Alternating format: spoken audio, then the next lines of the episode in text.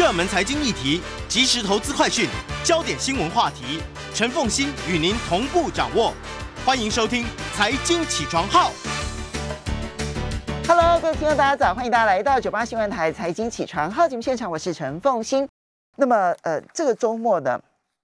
啊，这个周末我不知道大家是这生活怎么过哈。那至少我的周末就是就是跟随着班表，有没有哈？就跟随着奥运的这个中华选手的班表呢，然后呢跟着走的。好，我我从来都是承认说哦，我不是什么。呃，我不是真正的体育迷哈，我我从来都承认这件事情。我觉得人本来就是他的精力是有限的嘛，你们一你一定是有他的主轴这样子。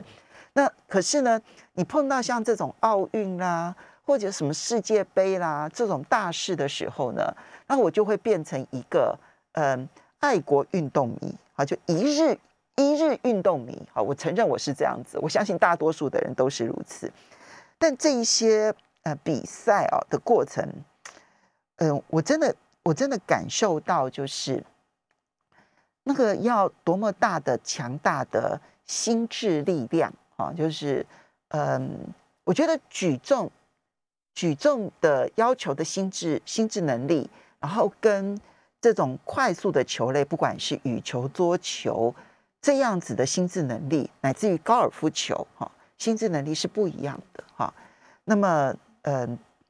昨天 不管是戴资颖也好哈，或者是你看到体操的李志凯，我本来曾替他捏一把冷汗，因为他在这个全能项目的时候呢，那么落马这件事情，我实在很担心，不知道会不会对他产生阴影。但，我可能小看了他。那么昨天呢，他顺利的夺下了银牌，这是我们在体操这个项目当中呢首度夺牌。那么高尔夫球的潘正从呢，也非常让人感动，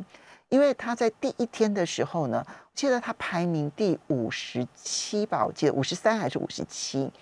当时我就想说，哦，五十三没机会了，这样子，我想说不想看了，这样子啊，哎，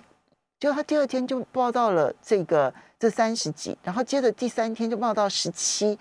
然后最后他能够。跟另外的六位选手并列第三，然后七个人去夺那一面铜牌，他能够在逐洞赛当中，然后最后打败了六位高手，然后取得铜牌。我觉得这一切都是都，但基本功毫无疑问很棒，这样子。但是那个强大的情绪控管能力啊。这些呢，都是体育赛事当中，我们看到那个动态的变化过程当中，我们真的会觉，我真的会觉得说，他他们都比比比我现在都要强大太多了，比我现在都要强大太多了，而不只是比我年轻的时候强大太多，非常非常恭喜。那么我们在这一次，当然。奥运呃，这个奥运还没有结束，好，那台湾还有几个夺牌的希望啊，包括了这个男桌、女桌的这一个这个团体呀、等等的哈。那么，不过目前已经有二金，就是包括举重五十九公斤级的郭幸存，还有羽球男子双打李阳、王麒麟、林洋配，然后还有银牌的四面哈，柔道的杨永伟，还有这个射箭。男子团体，哈，就邓宇成、汤志军，还有魏均衡。那么竞技体操男子鞍马李志凯，昨天呢得下了，这是我们第一面的这一个体操的奥运奖牌。然后呢，这一个羽球的女子单打戴资颖，哈。然后另外呢，在铜牌的部分呢，有跆拳道的罗嘉玲，还有桌球混合双打的林云如跟郑怡静，还有举重女子六十四公斤级的陈文慧，还有高尔夫的潘正从。好，我们今天呢就特别邀请我的老前辈。资深的体育媒体人啊，他他现在呢也还在国立体育大学担任这个老师，然后同时呢，他也在我印象中是网球协会吧，哈，然后协助很多的事务。这是苏家祥，对我来讲要称一声苏大哥，苏大哥早。呃，你早，放心，你早，也非常欢迎 YouTube 的朋友们一起来收看直播哦。哇，你这几天。这几天应该都兴奋的睡不着了吧？呃，也还好啦，因为这个比赛看这么多了，呃，只是今年成绩特别好，嗯呃，所以呃会呃整理的资料会比较多一点，因为光是要抄他们的成绩，还有他们得奖牌的经过，这个就是呃要费一点功夫。以前采访奥运的时候，因为我们大部分时间呃都是在当观众，呃能够拿了一块牌、两块牌。呃，就已经很高兴了。嗯，今年的确是不太一样。好，那么嗯，因为嗯，苏大哥，其实你你你跑这个体育的这些相关新闻哦，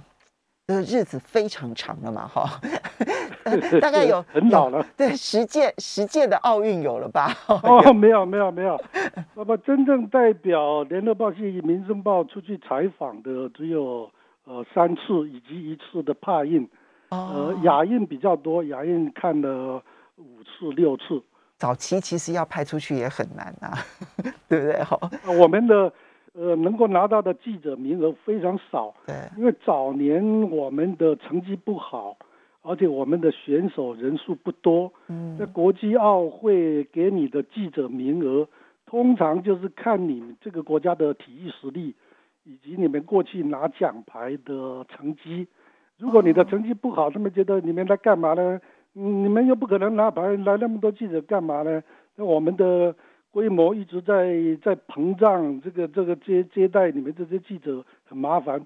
呃，一个奥运一年大概都有一一万多位媒体，OK，采访啊，所以呃，这个这个要拿到采访证的确是很难。所以也并不是说啊，今天报社愿意派你，你就可以派出去的，不是？哦，不是，不是，不是。OK。哎，你知道我们早年在联合报系啊，就是光拿台湾的名额，大家都要抽签。嗯。啊，台湾的报纸竞争很激烈，我们给的大概就只有五个名额。嗯。那中央社就会先保留一个国家通讯社嘛。嗯。那其他的各报就大家来抽签。嗯。啊，所以我们那个时候，因为联合报在美国有个世界日报。嗯，他们向美国奥会申请还比较容易啊，所以我们有时候记者还会拿美国世界日报的名额去采访，这就是为什么你可以采访这么多届的原因了。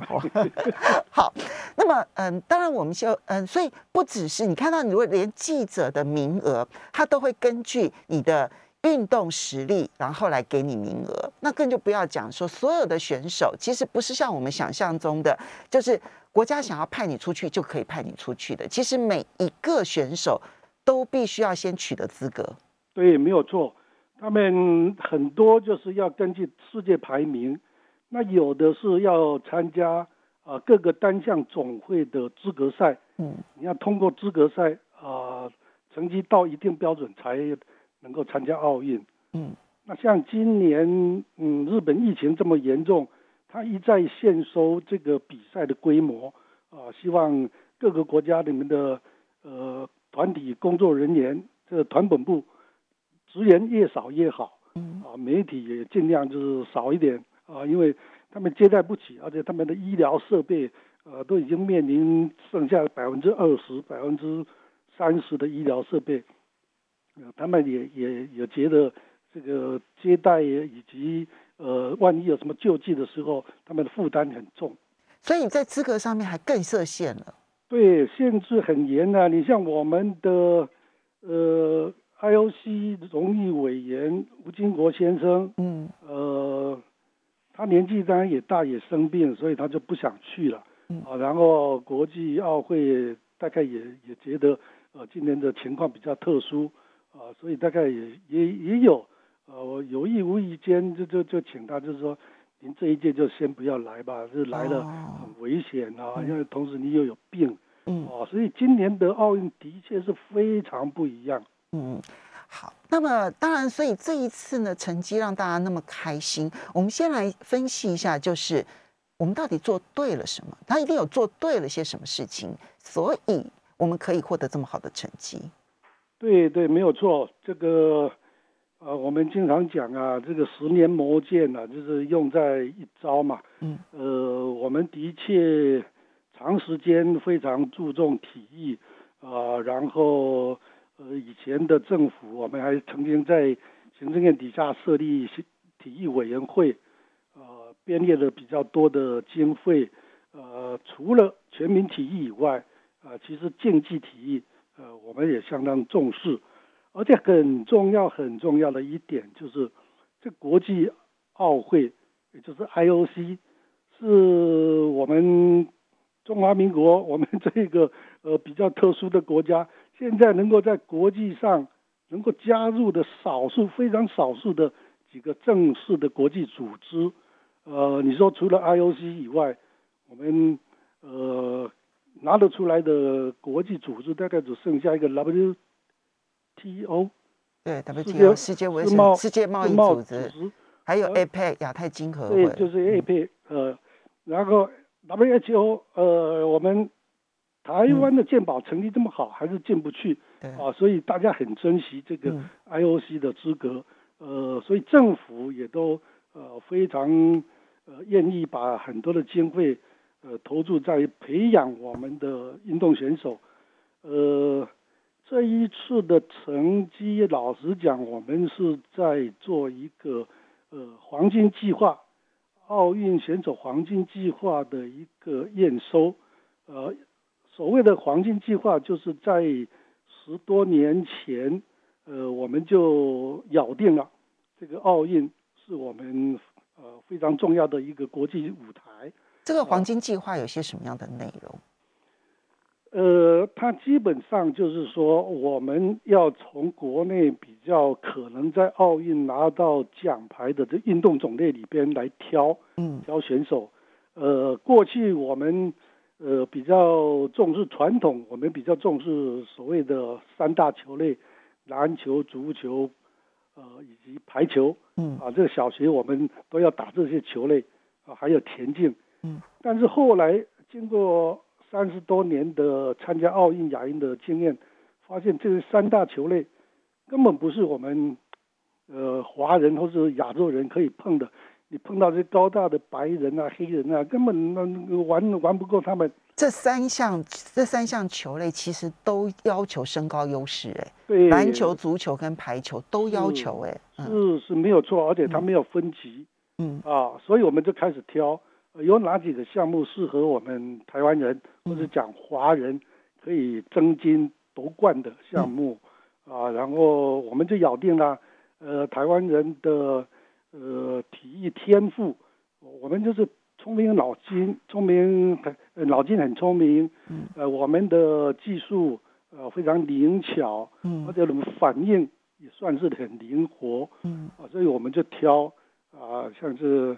呃比较容易得到呃拿到金牌的跆拳道，嗯，举重啊，这个都有分级的，嗯，啊，就是你四十九公斤的参加四十九公斤。另外五公斤，每五公斤就分一级，嗯，啊，再来五十四，嗯，我们挑的都是小级别，嗯，所以你有看到我们每一次的奥运或亚运，大概都是第一个星期，就是开赛完以后的第一天、第二天、第三天，乒乒乓乓、噼里啪啦，我们就开始得牌，因为这都是小级别的比赛啊，不管是呃跆拳道或是举重，嗯，啊，或是这一次的柔道，嗯，小级别我们一天一块牌，呃，有时候一天两块牌。哦，这个都适合我们的体型，嗯，而且，呃，因为它有分量级，对对，所以它就可以很清楚的，就是，呃，你的身材优势不会在这里面造成影响，没有错，没有错，啊，所以我们大概把握这几个重点，啊，而而且像射击、射箭这些，呃，这考验你的精神力，跟你的体型比较没有关系。啊，只要你能够非常意志坚定，而且心无旁骛，啊，大概呃也都可以在射箭场上得到好的成绩。嗯，另外我们呃十年前的黄金计划，就是那个时候刚好配合我们国内呃的运动彩券，嗯，呃大家呃社会大众很支持。呃，台湾人好赌成性，他们是喜欢赌，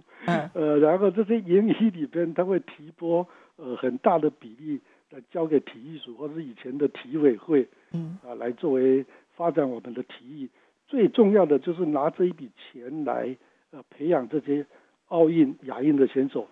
因为你能够在奥运出成绩，到了亚运啊，大概就都可以拿到牌子了。嗯。啊，所以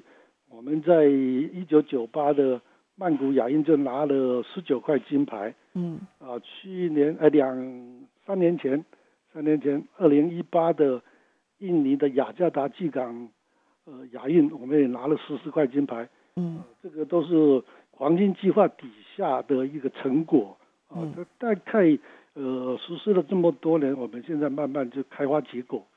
不过，嗯，刚刚就提到说，黄金计划就很很精准的去挑选，你不受体型限制，哈，那反而是挑选一些可能我们在平常我们在学校里头相对比较冷门的一些项目，不管是举重啦，或者是这个跆拳道啦，那今年还有柔道的这一个发光发亮嘛，哈，然后射击、射箭这些都是主轴。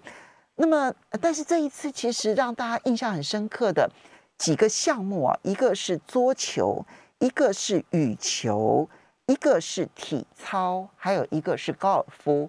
这些有列在重点项目吗？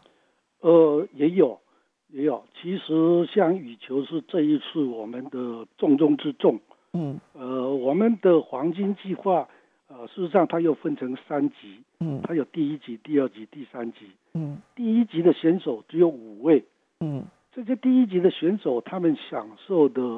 待遇非常好。嗯。啊、他们几乎等同于大概署长级的待遇。嗯。呃，他们出国，不管是参加训练或比赛哦，嗯。即使去参加训练，他们都可以呃搭乘商务舱的呃这个机位，嗯。呃，然后他还可以带自己的教练、嗯。训练员，嗯，呃，这是训练员就是陪陪，练员，陪练员，嗯另外还有一个防护员，嗯这个防护员就是他既有帮他按摩或是帮他做第一时间的呃医疗，嗯呃，如果他有在呃运动场上受了伤啊，可以马上做紧急的救治。嗯。好，我们稍微休息一下，等一下回来就来看这个黄金计划的精。欢迎大家回到九八新闻台财经起床号节目现场，我是陈凤欣。在我们线上的是资深的体育媒体人苏家祥苏大哥，他同时现在呢也还在国立体育大学兼任老师啊。好，那么刚刚苏老师，呃，刚刚苏大哥特别跟我们提到了这一个呃黄金计划，这黄金计划第一个先精准的挑选项目啊，这大概就是其实大概就是在十几年前我们开始就是明确的认知。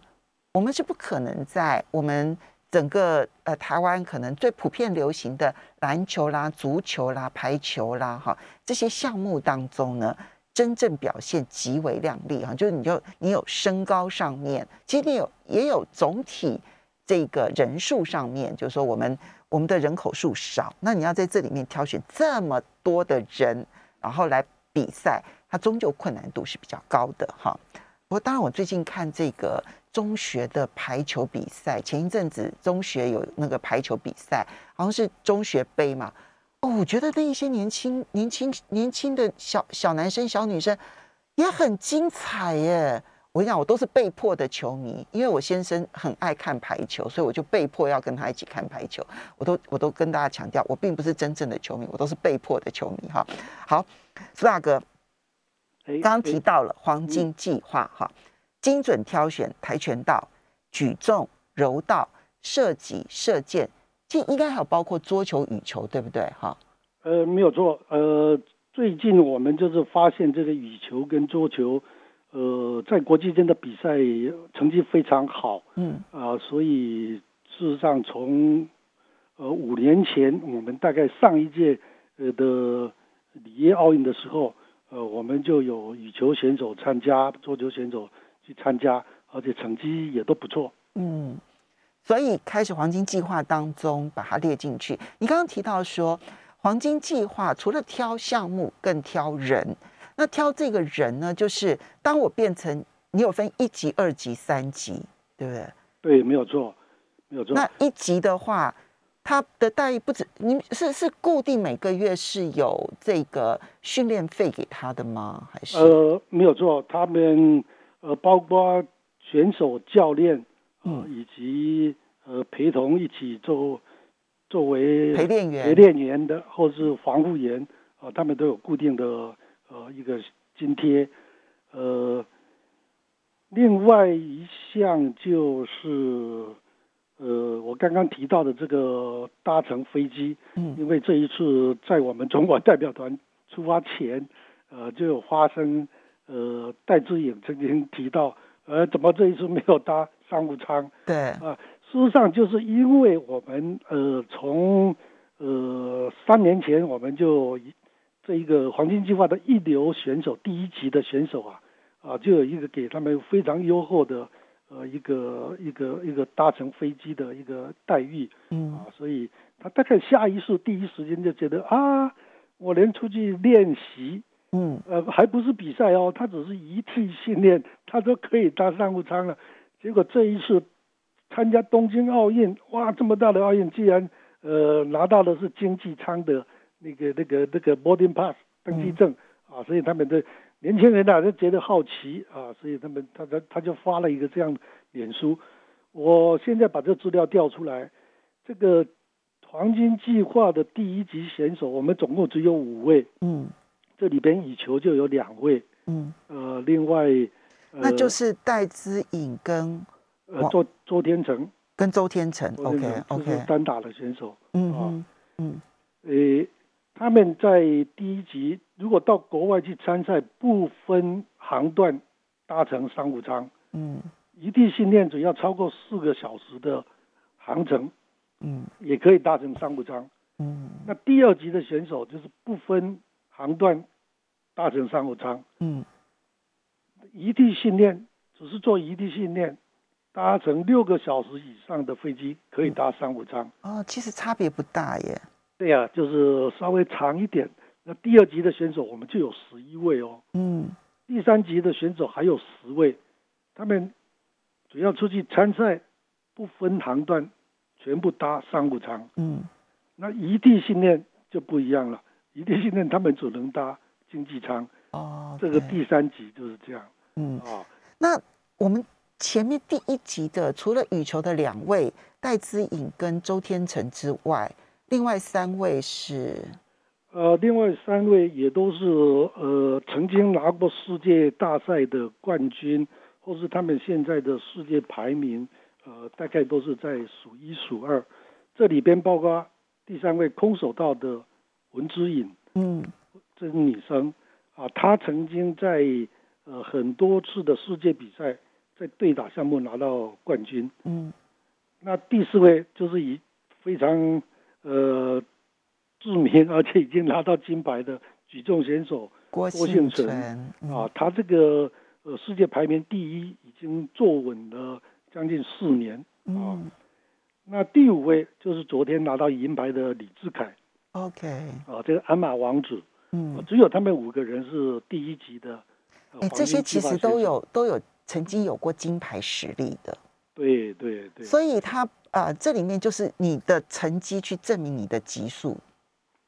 没有错，没有错，他们就是呃凭过往的成绩，而且呃判判判定呃应该可以呃拿到奖牌啊，甚至可以呃冲击这个拿金牌的这个这个这个比赛啊，所以就列为一级的选手。嗯，好，所以第二级十一位，第三级十位。坦白说，这一次，呃，大概除了潘正从之外，应该全部都囊括进去了吧？得奖的人，呃，有一位空手道选手，就是呃那个罗嘉玲，年轻的那个嗯、他没有在前三集他没，有在黄金计划里面，呃。哦他没有在黄金计划里头，结果他成绩就已经这么好了。对对对对，他是有一点意外，所以大家都说他是呃漂亮的黑马啊，呃，因为他年纪很轻，过往成绩真的也从没有在世界赛拿过金牌嗯，啊，所以就就还没有列列进去。好，跆拳道的罗嘉玲，哈，跆拳道的罗嘉，好，所以你这里面你也可以看出来，黄金计划有它的功效，对不对？哈，刚刚讲的虽然只是说，因为这一次引发出国的时候要做商务舱、经济舱的这件事情，我们重点放在说他们出国的时候做商务舱的这些相关的规定啊。那么，但是实际上面你可以想到，如果说连你的训练的时候，我可能都给你特别的待遇，而且是补助你，包括教练、跟陪练员、跟防护员，对不对？哈，这些都很重要，因为。没有陪练员，其实不会有选手；但没有好的防护员，不会有一个健康的选手，对不对？哈。那这些就当初其实就已经考虑到训练的时候，不是只有选手本身，是必须要把陪练员跟防护员给考虑进去的。另外呢，就是在左训中心、左营国家训练中心啊，它的这一些相关的设施设备，对于选手有帮助吗？哦，帮助非常大，非常大。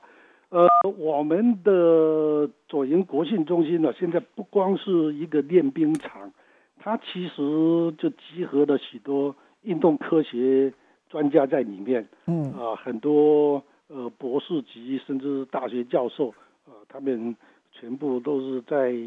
集中在这国训中心帮忙我们的选手。这里边除了专属教练、防护员。物理治疗师以外，还有体能训练师，嗯，还有勤收人员，他们就收集各国的呃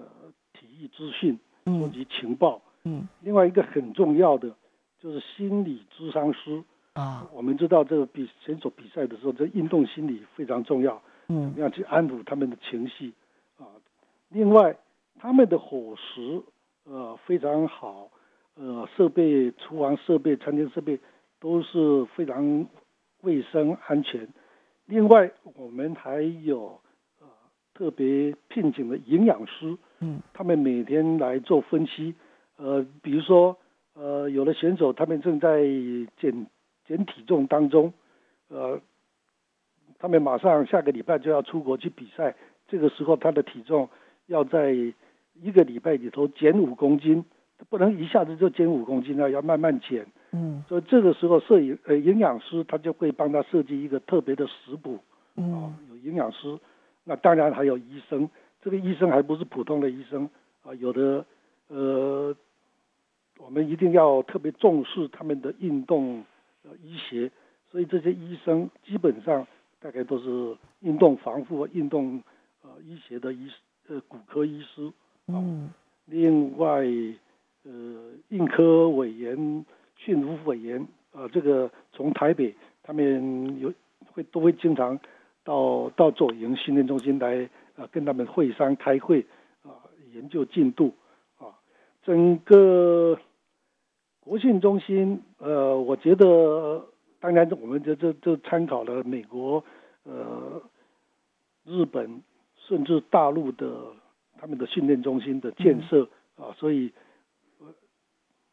我们的建这个国训中心现在已经是非常多元，甚至有一些友邦啊，他们也要求到我们这边来，呃，跟我们的选手参加一起集训啊。这个左训中心的建设以及它的规模，应该等于是帮忙我们的选手一个一个最最重要的一个练兵场。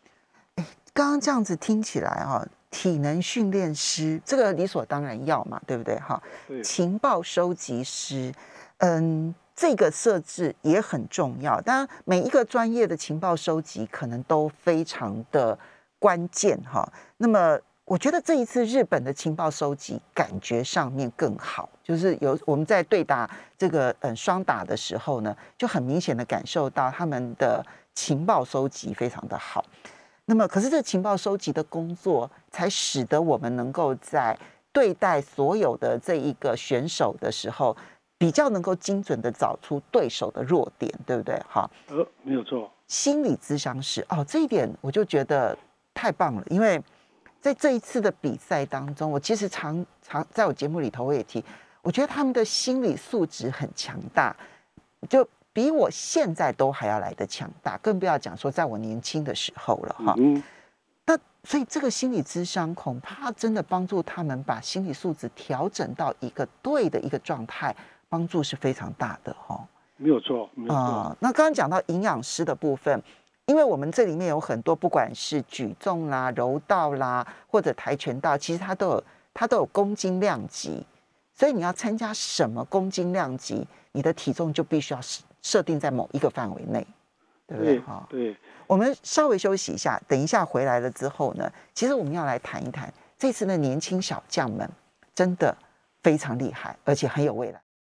欢迎大家回到九八新闻台财经起床号节目现场，我是陈凤欣，在我们线上的是体育资深媒体人，那么苏家祥苏大哥，他也现在呢还在国立体育大学兼任老师，然后也非常欢迎 YouTube 的朋友们一起来收看直播。所以苏大哥，你刚刚提到了就是黄金计划跟左训中心。这两个当然都花钱了哈，但钱的经费就在运动彩券嘛，对不对？哈，所以运动彩券其实帮了很大的忙啊。那么，嗯，这一次其实还有一个很大的特质，那就是年轻小将哈。刚刚提到的罗嘉玲，她都还来不及列入黄金计划，她就已经拿铜牌了哦。是啊。哦，然后呢，杨永伟恐怕这一次大家也没想到他那么快就能够拿到银牌，对不对？哈。他都都很年轻，呃，这里面呢，当最让大家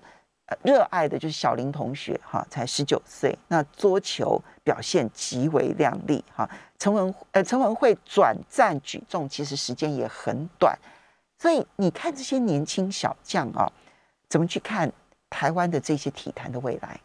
麒麟也是，呃，那个那个王麒麟跟李阳也是。对对，他他们都很年轻。其实我们国内的各个运动协会啊，呃，每一个项目的运动选手，他们并不是说呃国家呃体育署或是单项协会叫啊你们年轻人才能参加，年老的就滚到一边去，都不是的。我们国内有一个非常公平的呃选拔制度，呃，如果老将你。天天练习，你保持你旺盛的体力，你来跟小呃小将一起比赛，你赢了他们，你还是可以取得。但是非常可喜的现象就是说，我们的呃这个年轻的的运动员，呃他们在有计划的从少年、青少年以及青年阶段，我们呃有计划的灌溉，有计划的送他们出国去参加青少年比赛，呃他们慢慢的茁壮。现在发现他们已经可以衔接，而且可以呃呃完全可以无缝插轨的呃接棒成为我们的国家代表队，这个大概就是一个让我们呃觉得未来继续参加奥运或是亚运以及各式各样的世界杯呃大概还呃拥有无限希望的一个一个一个信心。嗯。呃。我们的青青少年的选手，他们也都有机会接受这个呃运动彩券的赞助。除了这个黄金计划的选手以外，其实我们的体育署也有针对这些青少年选手，呃，包括呃参加四大运，嗯啊，或是参加各级的呃世界青年锦标赛，也都有一定的。呃，补助办法啊，每年都有固定的一个额度，呃，他们的机票啊会补助一半，他们的膳食费用啊大概都有呃依照一定的比例，嗯，啊给予呃相当多的这个这个补助，所以各个运动协会这几年等于是百花齐放呃，他们的青年选手呃不断的涌出呃，而且大概都。呃，会有很很不错的成绩。呃，我们在各式各样的青年世界杯里边，呃，经常可以拿到很不错的成绩。这些选手，呃，大概都是未来我们可以，呃，在你比如说明年就有杭州的亚运会了，嗯，三年后又有巴黎的奥运，啊，都都可以看到更多的青年选手，呃，他们会在那边争金夺银。嗯，你有碰过这一些年轻小将们吗？就是他们其实，嗯，他们在体育上面啊，就是他们在运动赛事上面，他们的表现这么亮丽，跟就，嗯，跟是什么什么样子的成绩所造就出来的？你跟他们接触的经验显示，呃，基本上我们的教练法，因为现在国内的呃教练呢，根据我们的体总呃以及体育署呃的一个三级教练制度的考核，嗯，每一个教练你想成为国家教练，都要先经过 B 级，呃以及 A 级，甚至到最后才能成为国家级的教练这样子的一个考核，而且在这个成为国家级教练之前，你要经常参加研习会，嗯啊，都要有具有一定的经验跟智慧，啊，才能够带这些国家代表队出去比赛。嗯，所以你觉得教练扮演了很重要的角色？呃，没有错，没有错。嗯，所以这些年轻小将，我们当然可以期待他们未来还会再孕育而生，对不对？哈，那么，嗯。我们有哪一些地方？刚刚讲的都是讲说做对的地方，不管是黄金计划，或者是说你现在呢比较多的经费，或者是左训中心的这些这些协助。如果说从你的角度来讲，如果还可以再强化的话，你希望强化的会是哪些部分？呃，这个问题非常好。现在我们大概在奥运已经占有一席之地了。嗯，但是从这一次的比赛，我们发现。呃，有一些没有客观标准的竞竞赛项目，尤其是积极项目，像昨天的体操，嗯啊，还有呃杨永伟的柔道，嗯，呃，我们就发现这个裁判的有一些判决对我们相当不利。这边我们就回来醒思，就是我们国家的运动人才，我们的行政人员。参与国际运动组织的人太少，嗯，呃，你比如说我们在 IOC 只有一位吴金国，但是他也退休了，嗯，那另外在各个单项总会，你比如说田径有田径的总会，排球有排球的总会，呃，我们能够打进去的，呃，能够在里边担任会长啊，或是常务呃理事、理事，甚至裁判委员会。各个运动总会的裁判委员会很重要。我们如果能打进去，呃，委员跟各国的委员经常在一起，呃，大家一起，呃，打打屁呀，切磋，对呀，喝个咖啡也好啊，呃，大家见面三分熟，呃，大概就是我我们的选手在呃接受这个评审的时候，大概就会呃得到比较公平的待遇。这里边呢，我倒觉得我们的体育法，嗯，以及我们的人团法，限制了我们的呃，我们的专业的国际人士，我们的体育人士去去去打进这国际组织，这个很要命。为什么呢？为什么这么说？全世界只有大概只有我们台湾，现在呃，我们连这个体育组织啊，都要受到人团法的限制。每一个理事长只能当两任八年，嗯，但是我曾经代表呃网球协会、软网协会，呃以及在采网的中间，去参加各个各种运动协会总会的年会，我发现那些参加的这些会长，呃，都大概都是都是五六十岁、七八十岁，而且一问他们都是已经当了。呃，十几、二十年甚至三十年的单项总会的会长，所以他们在国际上面可以有长期的友谊建立。对对对，这等于是整个呃国际总会就是由他们几个人在操控，呃，包括他们要遴选谁来当裁判，嗯，或是裁判选上了以后能不能继续当，都要看这些呃会长们的脸色。但是我们不是啊，我们每八年就换一个会长。那有的会长觉得，我干嘛要花那么多钱去去去建立这些国际关系？我呃到了八年到了，我我我我我就不能当了，嗯啊，所以我们这个人团法限缩了我们的呃